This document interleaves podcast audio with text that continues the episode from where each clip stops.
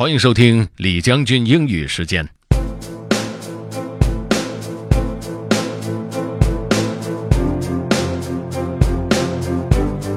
今天想和大家说一说关于快乐 （happiness）。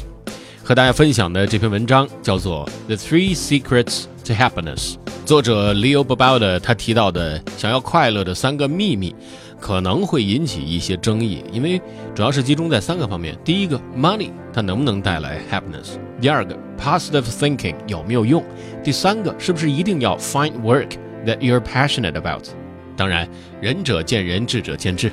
So let's get started.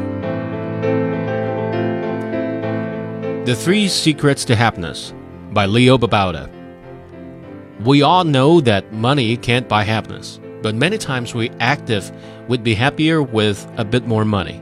We're conditioned to want to be rich when we know the rich aren't happy either.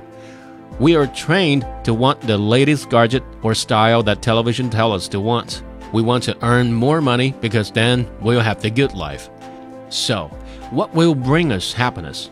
Here they are the three secrets to happiness. 1. Good relationships. Here's the action steps.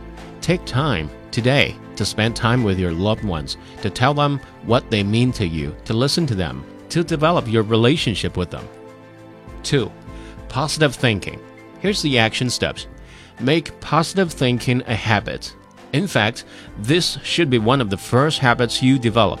Get into the habit of squashing all negative thoughts and replacing them with positive ones. Instead of I can't, think I can. It may sound corny, but it has worked for me every time. 3. Flow. This is a popular concept on the internet these days. The state we enter when we are completely focused on the work or task before us, we are so immersed in our task that we lose track of time. Having work and leisure that gets you in this state of flow will almost undoubtedly lead to happiness. People find greatest enjoyment not when they're passively mindless, but when they're absorbed in a mindful challenge. Now, here's the action steps find work that you're passionate about. Seriously, this is an extremely important step. Find hobbies that you are passionate about. Turn off the TV, this is the opposite of flow, and get outside and do something that truly engages you.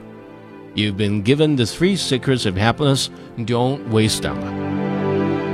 Okay, that's all for today. Thanks for listening. This is General Lee, Li Jiangjun. 明天见。